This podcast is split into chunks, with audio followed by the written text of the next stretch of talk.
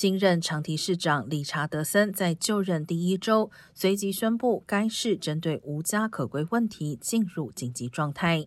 该市在新冠疫情后，无家可归者大幅增加，估计过去一年增幅达到百分之六十二，而庇护所内和紧急住房的使用率也增加到百分之一百二十三。